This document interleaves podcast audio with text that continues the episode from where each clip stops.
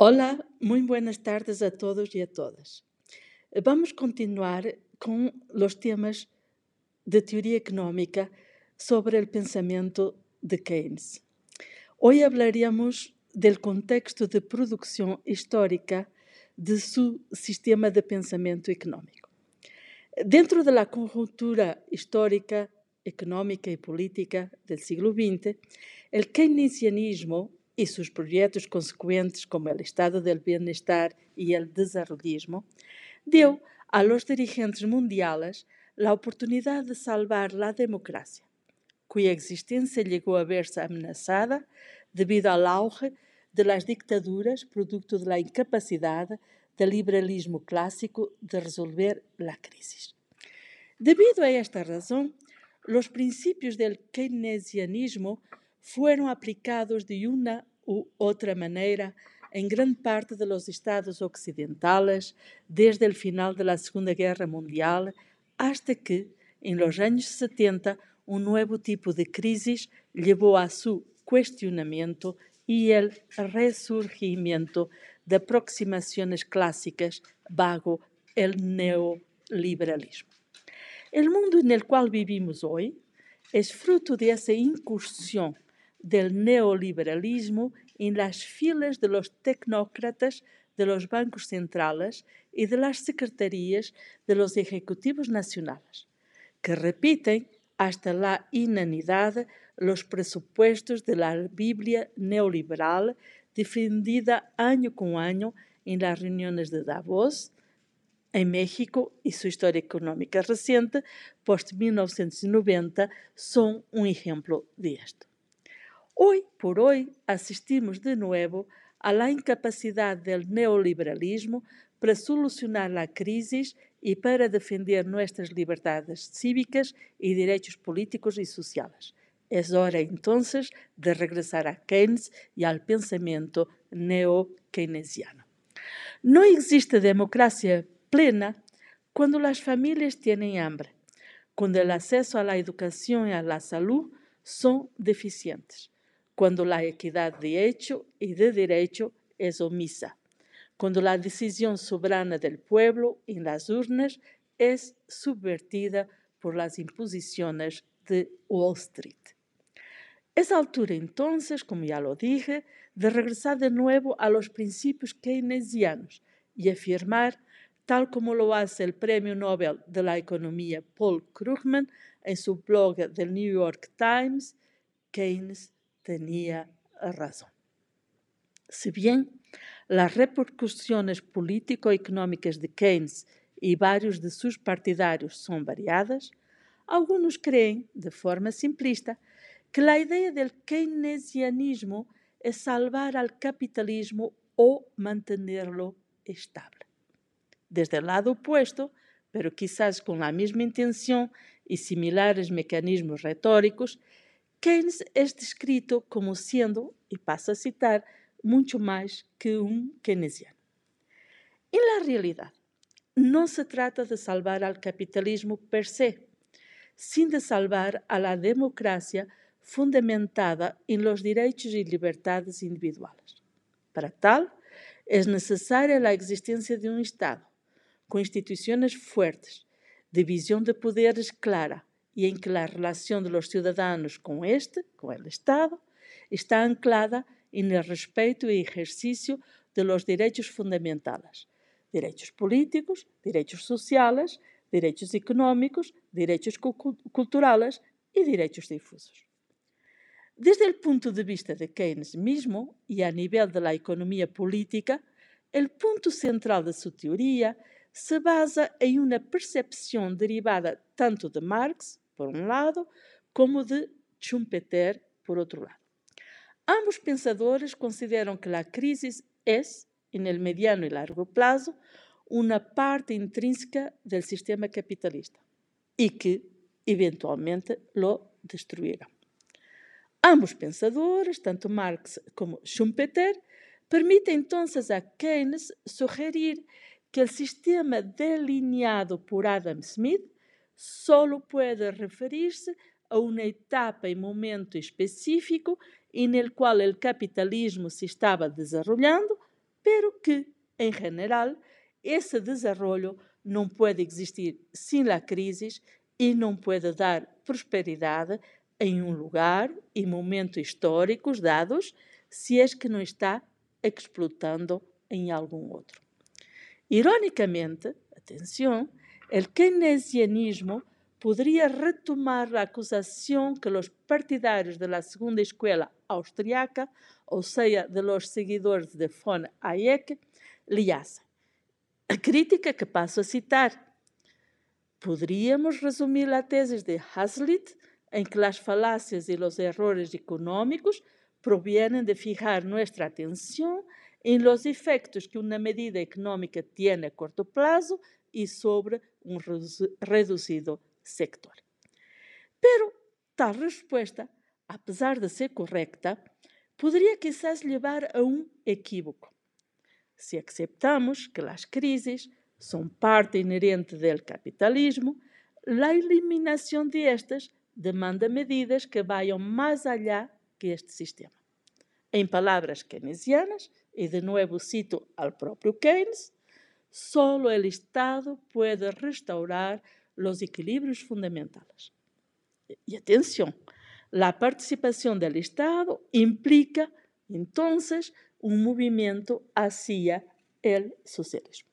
El problema, por lo menos para algunos, es que Keynes, por un lado, desea que esa transformación sea democrática y por el otro, cree que para eso se necesita un nivel de comprensión y control sobre la economía que, en su tiempo por lo menos, no existía y que aparentemente nosotros no tenemos o entonces lo perdimos. El cambio del sistema de propiedad, por ejemplo, de los medios de producción, no basta para resolver los problemas de la economía. Keynes, de hecho, dijo en 1926 como respuesta a la proposición de que lo que se necesitaba era la insurrección proletaria, lo siguiente, y paso a citar. Nos hace falta, mais que normalmente, um esquema coerente. Todos os partidos políticos têm suas origens em ideias del passado, não em novas e ninguno mais notoriamente como os de los marxistas. No es necesario debatir las sutilezas de lo que justificaría a un hombre promover su evangelio por la fuerza, porque nadie tiene ese evangelio. La próxima movida es con la cabeza, pero primero debemos esperar. Fin de cita. ¿Les suena? Creo que estas frases y pensamiento de hace casi un siglo describen bien lo que estamos viviendo hoy. Keynes não pode pensar de outra maneira, em esse lejano 1926, frente ao surgimento de los totalitarismos, de los fascismos e comunismos em Europa. Se la percepção que a descrição de Adam Smith e as formalizações posteriores correspondem a um momento e lugar particular é correta, sigue que as leis generales da economia especialmente a engenharia económica, a rama que se refere às decisões práticas do dia a dia, empresa por empresa, etc., estão por descobrir-se. A questão é então, podemos nós outros arriesgar-nos a pensar diferente este início del 2021 frente ao agressivo ataque da plutocracia a nível mundial, nacional e local? Frente ao ataque sistemático às estruturas democráticas por parte do novo totalitarismo, o totalitarismo de los mercados financeiros.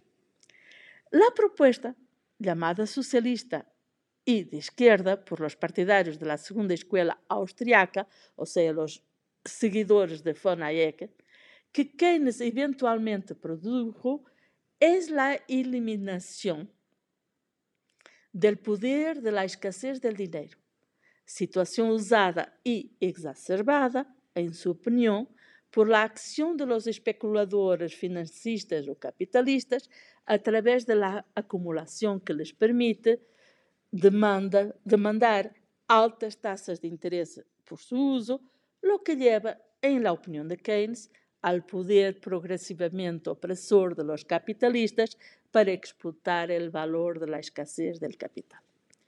Essa eliminação se basa em duas medidas fundamentais. Por um lado, o abandono definitivo do ouro como moneda e seu reemplazo com o sistema de divisa moderna, que se poderia chamar dinheiro fiduciário, pero que pode ser vista como un paso hacia la concepción del dinero como unidad de cuenta. La otra medida complementaria fue poner el rol de emisor del dinero y control sobre la tasa de interés en el Estado a través de los bancos centrales. Estas propuestas fueron generalmente adoptadas a nivel mundial con posterioridad a la Segunda Guerra Mundial, a nivel de los países desarrollados pero su corolário lógico, a adopção de um sistema monetário comum independente de los governos individuais, não lo foi. E este é visível em los famosos acordos de Bretton Woods. O próprio Keynes não vê essa proposta de ação estatal como novedosa ou extraordinária em si mesma. Por el contrário, é algo que, em sua opinião, todos sabem e aceitam, solo que es aplicada en casos excepcionales. Keynes solo propone utilizar esa aproximación de forma más general, tal como lo, e, lo expresó en su carta a, Theodore, a Roosevelt y que paso a citar. Eso es por lo cual la guerra ha siempre causado una actividad industrial intensa. En el pasado, la finanza ortodoxa ha considerado a guerra como a única excusa legítima de criar emprego através do gasto governamental. Usted, señor presidente, habiéndose librado de tales preconcepciones, está libre para utilizar en el interés de la paz y prosperidad esas técnicas que con anterioridad solo les ha permitido servir los propósitos de la guerra y la destrucción. Fin de cita. Lo que sí considera especial es la dilucidación de las relaciones económicas que sustentan el, fin, el funcionamiento de la economía. Principal entre estas es el papel que el dinero y las tasas de interés juegan. Para Keynes, tal aclaración y subsecuente traspaso al poder del Estado El controle de ambos factores levará a la desaparición de los especuladores, financistas ou capitalistas, ou por lo menos desse aspecto de función empresarial, lo que a su vez permitiría el uso completo de los factores de producción.